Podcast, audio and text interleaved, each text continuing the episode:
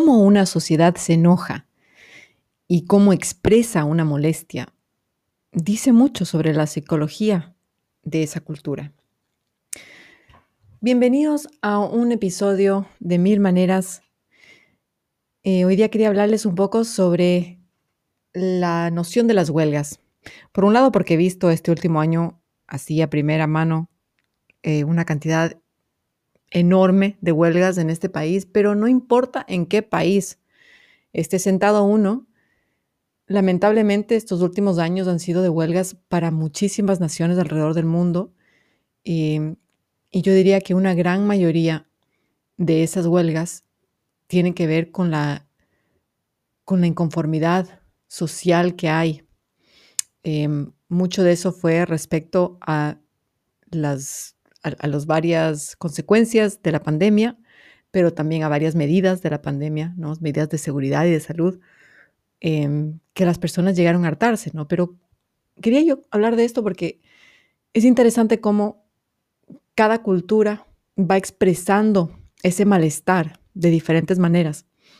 Y yo veo una gran diferencia en cómo se expresan las cosas desde, desde Latinoamérica eh, y de ahí cruzando el Atlántico para este lado hacia Europa y específicamente hacia Inglaterra. Es increíblemente diferente, eh, a pesar de que muchas de las cosas pueden ser, muchas de, de las razones por las que las personas se sienten agredidas o se sienten desesperadas o indignadas, pueden ser parecidas, pero cómo se reacciona es increíblemente diferente. Em, primero les quería contar un poquito, si es que no estuvieron ahí o si no se acuerdan o no leyeron las noticias, en el 2019 hubieron unas huelgas en el Ecuador que duraron 10 días. Y estas huelgas fueron diferentes a un montón de huelgas que habían habido antes por la intensidad en la que la gente se tomó las ciudades, se tomaron las carreteras eh, a un nivel, pero nunca antes visto. Y entonces em, fue, fue, un, fue, un, proceso bastante violento y, sobre todo, bueno, hubieron muchísimas, depende uno a quién le pregunta, ¿no? hubo mucha especulación sobre quiénes estuvieron detrás de las huelgas. No, no nos metamos en ese punto. La idea es decir, vean, aquí lo que hubo fue un estallido, ¿no? Y la razón por la que había habido esas huelgas fue porque la presidencia, en, octubre, el primero de octubre, se había hecho una, una propuesta, un intento de reforma económica. Y la idea era liberar el precio del diésel y de la gasolina. Y mm, es interesante porque en el Ecuador el diésel y la gasolina están subsidiados, pero súper subsidiados. Y entonces lo que decía el gobierno era, a ver, es cierto que todo el pueblo del Ecuador tiene subsidiada la gasolina y el diésel, pero no todo el, pueblo necesita ese subsidio. Entonces lo que ellos querían hacer era liberar el precio y dar subsidio simplemente a los sectores de la sociedad que necesitan ese subsidio. Pero es una de esas, es, es un tema que es súper sensible con la sociedad ecuatoriana, sobre todo con ciertas partes de la sociedad ecuatoriana que, no, van a permitir que se les topen los subsidios. Y entonces, bueno, eso dio eh, paso a, ya les digo, 10 días de una absoluta locura. Cuando declararon que iba a haber estas huelgas, fue una cosa terrible porque cerraron todas las escuelas, cerraron los negocios, muchas cosas se cerraron en, la sociedad normal. Y, todo el mundo salió despavorido a los supermercados a comprar comida porque todo el mundo se iba a meter en su casa a comer, básicamente. Em, y es interesante porque lo primero que se acabó en todos los supermercados, lo primero que se acabó era el pasillo de la carne, la carne y el pollo. O sea, de vegetarianos nos va pésimo, en verdad, porque todo el mundo salió corriendo a comprar toda la carne y todo el pollo para tener la congeladora atestada. Así, Em, y, es interesante porque, claro, después de eso, ¿no? Eh, apenas unos meses, cinco o seis meses después de eso, vino la pandemia y vimos cómo a nivel mundial en otros países, ¿no? La gente se volvía loca comprando el papel higiénico y tenían que medirles la cantidad de papel higiénico que podían comprar, porque todos es diferente, ¿no? Cada, cada sociedad tiene sus prioridades. Pero eh, sí, es, una cosa que, que, marcó muchísimo y después del 2019, en el 2022 se volvieron a repetir estas huelgas en el Ecuador, eh, ya con otros, con otros temas y qué sé yo, pero, pero esta, esta idea, esta idea súper violenta eh, volvió. Y em, es, es, una cosa bastante diferente a cómo pasan aquí. Antes de cruzarme al Atlántico, quería contarles primero de en el 2020 Ah, en plena pandemia, los peruanos igual estallaron así, pero una locura, una huelga que duró un poco más de una semana. Eh, pero era por el nivel de indignación que tenía el pueblo peruano hacia una maniobra política, básicamente en la que se trató de, bueno, se sacó al expresidente Martín Vizcarra eh, pero el presidente del Congreso aprovechó el escándalo que estaba pasando para rapiditamente decir, bueno, eh, vamos a sacar aquí al señor, vamos a hacer una declaratoria de vacancia presidencial y listo, por incapacidad moral lo sacaron. Y el, pueblo no aguantó, simplemente el pueblo salió a decir, no, este, lo que está pasando no puede ser. Eh, una cosa no, no parecida en el sentido de que era otro tema, pero con una intensidad así, pasó igualmente en Colombia en el 2021, cuando, y, fue menos días la cantidad de huelga, pero fue tal la intensidad que esta huelga se conoce como el estallido, ¿no? Cuatro días de huelga, pero la violencia, o sea, fue una cosa espeluznante. El número oficial de muertos es 70, pero hubieron cientos de desaparecidos. Y bueno, esto era una, protesta que se dio en contra de una reforma tributaria, ¿no? Que estaban, habían estado hablando en Colombia de, de, subir, por ejemplo, y esto igual, o sea, pleno 2021, todo el mundo aplastado por la pandemia, no sabían qué hacer, qué sé yo. Y entonces el gobierno empezó a ver de dónde sacaban dinero y empezaron a hablar, por ejemplo, de subir, poner un impuesto al pollo, poner un impuesto a los huevos. Y entonces estaban como que, no, votando algunas ideas hasta que dijeron, no, ¿saben qué vamos a hacer? Vamos a pasar un impuesto, eh, vamos a hacer un, un, impuesto a la renta para las personas que ganan, ¿no? De cierta cantidad, cierta cantidad, que básicamente estamos hablando de la clase media baja del país. Y la gente pero es que no pudo, se estaba tan el nivel de ira, ¿no? El, nivel de, estar encerrados de la pandemia, estar con todos los problemas con el que el planeta estaba en el 2021 y que venga el gobierno a decirles, ah, no, vamos a poner aquí un otro impuesto más. La gente simplemente no pudo. Y entonces ya vamos viendo, ¿no? Como en Latinoamérica las cosas se calientan a un punto en el que a todo el mundo se le sube la mostaza y todo el mundo dice, ya basta, y salen y pelean. Y entonces tiene que, eh, tiene que venir a arbitrar eh, organizaciones internacionales y tienen que haber charlas y todas estas charlas siempre son televisadas y las negociaciones. Y cuando se acaban las negociaciones, todo el mundo se va a su casa sabiendo que este es el nuevo orden del mundo y aquí vamos a empezar. Y, nada, y empieza el siguiente día con eso. Pero en Inglaterra, déjenme contarles un poquito, porque yo no sé, tal vez, tal vez yo estoy demasiado acostumbrada a ver las cosas de esa manera, ¿no? Que, las huelgas son ese estallido de decir, ya basta, y sales y peleas, y entiendes, y haces pedazos y quemas las llantas como hacían en el Ecuador, y vas y destruyes la alcaldía y haces, ya. Y entonces todo el mundo dice, pucha, estas personas en verdad están enojadas. Y entonces el gobierno hace algo en ese momento. Bueno, déjenme hacerles el cuento de lo que ha pasado en Inglaterra.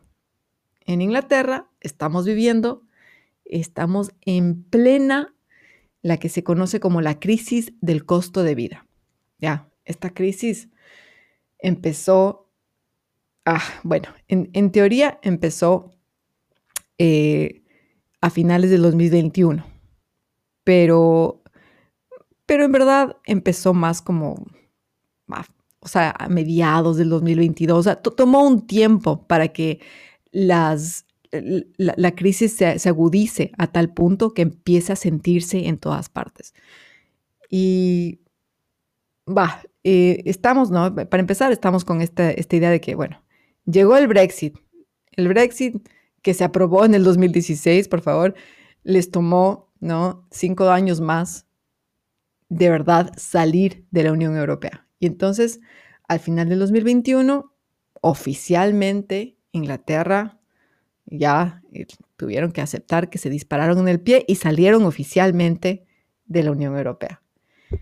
Y entonces las cosas empezaron a, poner un poco difíciles porque en abril, ya esto pasó en, en, enero de 2021, en abril de 2022, los precios de la electricidad se dispararon, subieron 54%, pero una locura. Em, después de eso subió el Seguro Nacional, que es un impuesto que, todo el mundo paga, o sea, las personas que están empleadas pagan ese Seguro Nacional, y entonces subió en un porcentaje. Y después de eso, subieron el, un impuesto doméstico, que es básicamente imposible evadir ese impuesto. Es, eh, es increíble la cantidad de dinero que se incauta con esto. Y, y entonces hubieron varios aspectos de, la vida normal, del costo de las cosas, que empezaron a subir. Y al mismo tiempo, los precios, eh, perdón, los salarios de varios sectores públicos no estaban subiendo, ¿no? al, al, mismo, al mismo nivel. Bueno, llega julio del 2022 y la inflación está en más del 10% en, este país. Y entonces todo el mundo está jalándose los pelos, no saben qué hacer, dicen, ¿y ahora qué vamos a hacer? La, la, la, ya. Llega, eh, e, e, están, bueno, está todo el gobierno hecho un circo, ¿qué vamos a hacer? Encima de eso hay un circo político, encima de la crisis que ya se está viendo venir, es como, como ver venir un tsunami. No, no, cuando, cuando viene, cuando ya ves la ola, o sea, ya no hay nada que hacer, ya, en ese punto, hasta ahí. Em, y entonces venía todo el, todo el, pueblo inglés, veía esta ola hacerse más grande a la distancia. Y entonces entra al poder esta señora Liz Truss. Entró al poder el 6 de septiembre, ¿no? Ya, ya, ya en este punto habían como varios sectores de la, de la sociedad que estaban hartos, que estaban ya, pero, pero hartos en el sentido de que, ¿no? Muy civilizadamente estaban hartos. Bueno, pues el 6 de septiembre eh, la, reina Elizabeth II le invita a formar parte del gobierno a Liz. Dos días después, la reina falleció. Y obviamente eso era un golpe tremendo para el país. Esta ha sido la monarca que más tiempo reinó en la historia. Em, y entonces, a pesar de, todo ese pesar que lleva la sociedad civil porque se ha muerto la reina y, a, pesar de todo eso, la crisis se sigue agudizando, ¿no? Em, y yo creo que en ese punto todavía la gente no se daba cuenta al nivel al que iba a estar esta, esta crisis, porque cuando se murió la reina, el gobierno inglés se gastó 162 millones de libras, que estamos hablando de aproximadamente unos 208 millones de dólares, 208 millones de dólares en el entierro, ¿ya?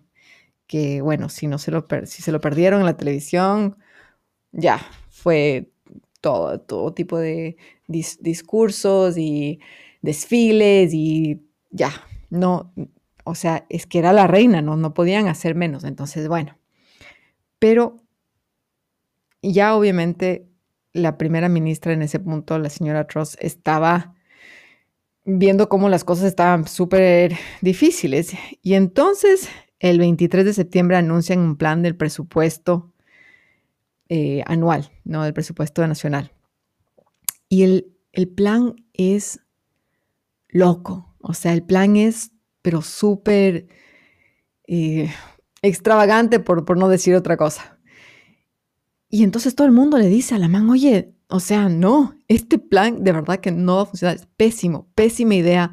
Si es que tú haces, si es que tú pasas estas medidas, ve, lo primero que va a pasar es que la libra esterlina se va a ir por el caño, o sea, todos los, eh, los inversionistas se van a ir, no, no, esto es pésima idea. Y bueno, la señora Truss dijo, no, no importa porque yo sé, la, la. y la man presentó el plan.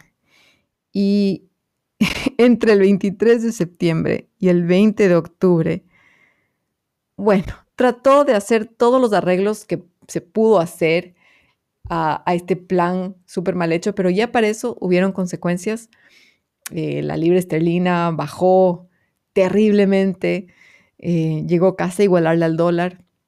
Y, y, bueno, y todos los inversionistas, bueno, fue un lío tremendo. Y entonces, obviamente, esta señora que pasaba, que había estado un mes como primera ministra, tuvo que renunciar. Y entonces renunció. Y, y cuando ya renunció esta señora, ya, para empezar, ya estaba hecho el daño económico, estaba ya, la habían fregado. Eh, pero más que nada, ya la ola del tsunami estaba al frente. Entonces cayó esa ola. Y entonces todas las personas que se se lanzaron a, bueno, a expresar su indignación y a expresar la injusticia y el sufrimiento que estaba pasando el pueblo, pues lo hicieron de, o sea, todo el mundo dijo, ya, se acabó, ahora sí vamos a hacer huelga. Se fregaron, a ver, todos sacan sus calendarios, todos sacan los calendarios y dicen, bueno, a ver, aquí tenemos los sindicatos de transporte. A ver, nosotros vamos a hacer huelga, no pueden evitarlo, nosotros vamos a irnos en huelga y ustedes van a ver cómo se transportan porque nosotros vamos en huelga. A ver, eh, ¿qué les parece si es que hacemos, les parece el 20 de diciembre? ¿Puede ser el 20 de diciembre? No, yo no puedo el 20 de diciembre. De pronto, eh, ¿quieres hacer? Hagamos después de las vacaciones. No, no, no, es que hagamos mejor al principio. Ya, verán el 13, 13 y 14 de diciembre. Ya, sí, todo el mundo anota 13 y 14 de diciembre en el calendario. Perfecto. Muy bien, y ahora se fregaron, porque además los conductores de los buses también van a hacer huelga, porque nosotros estamos hartos y queremos que nos suban al... Eh, ¿Qué les parece marzo? Marzo tiene un espacio en el calendario marzo. Eh, déjame ver. Sí, sí, creo que marzo tenemos abierto. A ver, ¿cuándo quieres? El 16 de marzo. Ya, chévere, el 16 de marzo. Verán, todo el mundo anótese el 16 de marzo. Todos los conductores de bus se van a ir en huelga. Eh, por ese día nomás, ¿no? No, solo el 16. El 17 todo el mundo regresa a trabajar. Ya, perfecto, muy bien. Los abogados se fueron en huelga, el servicio postal se fue en huelga, los doctores, los doctores junior, no me pregunten, eh, las enfermeras, los profesores, bueno, o sea, todo el mundo se fue en huelga, pero la huelga, o sea, uno se imaginaría, ¿no? Miles de, cientos de miles de personas caminando las calles, no, para nada. Todo, toda la sociedad civil se mantuvo, todo el orden social se mantuvo, eh, sino que cada uno de estos sectores se cerraba por huelga en los días indicados en el calendario de huelgas. O sea, es que es la civilización absoluta. Em, y, entonces, bueno, yo, yo viendo de primera línea, porque em, los profesores se fueron en huelga y entonces a, los, a todos los padres de familia se les decía, muy bien, em, el próximo mes queremos que sepan que hay un día de huelga y es posible que las escuelas se cierren en ese día. Usted tendrá que averiguar, pero le vamos a, decir, no se preocupe, le vamos a indicar eh, apenas sepamos si es que su escuela va a estar afectada o si es que su UAMBRA en su clase va a estar afectado y entonces ustedes pueden hacer los arreglos con tiempo. Y entonces, o sea, yo no sé, uno dice, bueno, pero ¿y entonces cuál es el punto de la huelga? Porque, o sea, todo el mundo ya sabe que viene la huelga y todo el mundo ya hizo arreglos. Y, por ejemplo, cuando los conductores de buses están en huelga, entonces uno dice, bueno, el 16 de marzo cojo el tren y se acabó. entonces, no sé, entiendo yo cuál es, em, cuál es el impacto que, que está tratando de tener.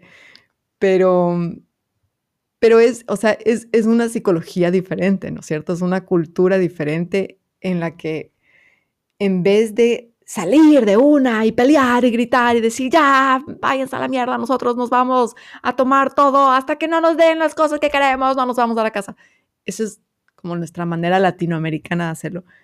Y en cambio, esta manera inglesa es, te, o sea, como que te, te van te van fregando la vida a largo plazo, ¿no?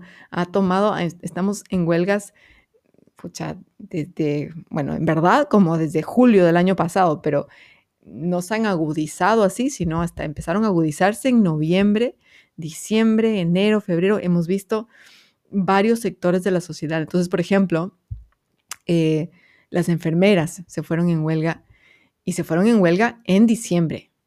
Y ustedes no saben el caos que fue diciembre en este país porque la gente literalmente se estaba muriendo en las salas de espera de los hospitales. Literal, se estaba muriendo en la sala de espera porque no había suficiente personal en los hospitales para tratar a todas las personas que vienen, que normalmente hay, ¿no? Hay todo tipo de, emergencias y y bueno, siempre hay bastantes emergencias durante las, épocas festivas, em, pero era un caos completo.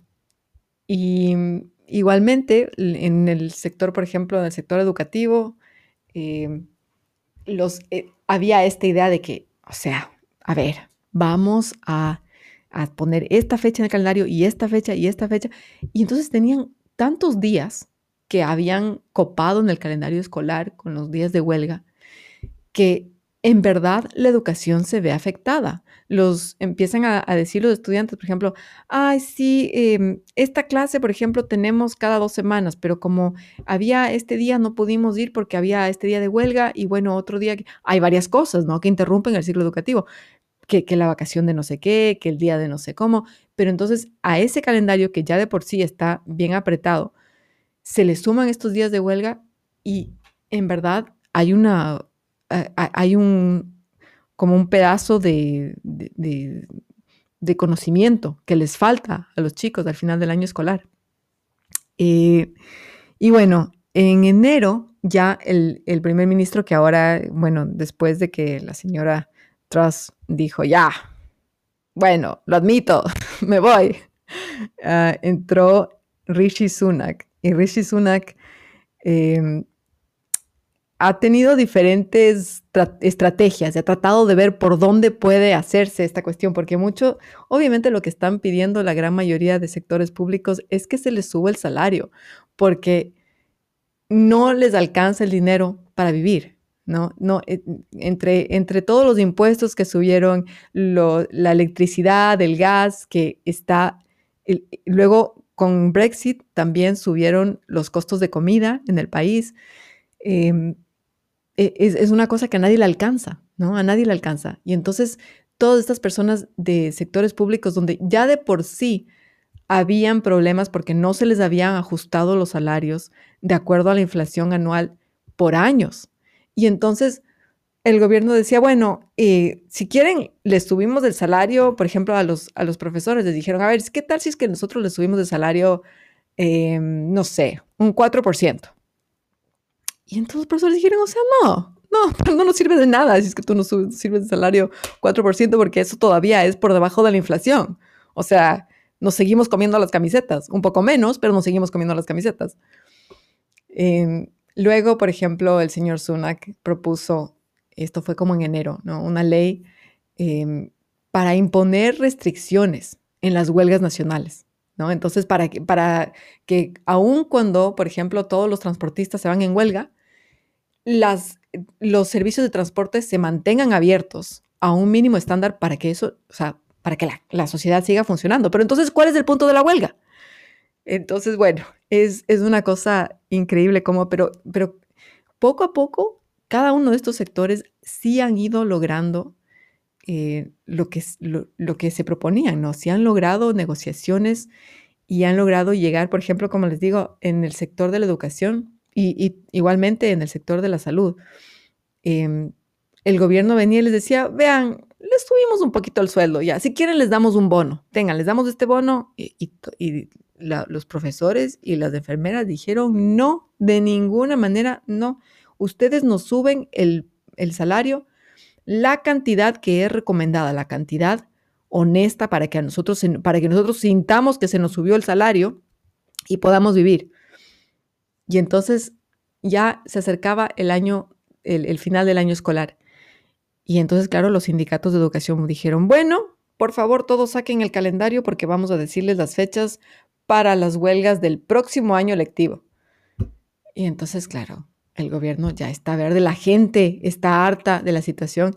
Entonces, eh, sí, se llega a hacer este cambio, pero el cambio toma muchísimo tiempo, ¿no? Toma, y, es, es, un juego de, es un juego de paciencia. ¿Quién se siente más harto de la situación? ¿Quién se da por vencido primero? Em, así que bueno, eso, ya les conté el cuento, pero quería ahí que, que se enteren un poco de cómo había sido la cosa. Y, es interesante, ¿no? Como todas las... Eh, nos representa un poco, ¿no? Como de la manera en la que somos. Hay personas que, yo creo que en general aquí hay muchas personas que se aguantan, se quedan calladitos, se aguantan, se aguantan y, van lentamente trabajando hacia una meta, lentamente, lentamente y con toda la civilidad del mundo. Y en cambio, claro, una como latina metida aquí dice, pero por favor, ¿por qué alguien no se desespera? Desespérense, por favor. Así que bueno, em, eso les quería contar. Les voy a dejar con eh, las palabras de dos señores. la, la una fue de un filósofo alemán, de Arthur Schopenhauer, que dijo que la rebeldía es la virtud original del hombre. Nosotros, en verdad, tenemos que tener esa rebeldía y, y cómo, pero cómo la expresamos es diferente de país a país, de lugar en lugar. Eh, y luego vino el señor Arturo Pérez Reverte, em, perdón, el señor Arturo Pérez Reverte, que dijo que la rebeldía es el único refugio digno de la inteligencia frente a la imbecilidad. ¿sí? Porque a veces, en verdad, uno tiene que revelarse cuando se le imponen cosas que no hacen ningún sentido. Así que bueno, con esos dos les dejo. Espero que estén súper bien. Ya me escucharon todo el cuento. Saludos en la casa, abrazos. Chao.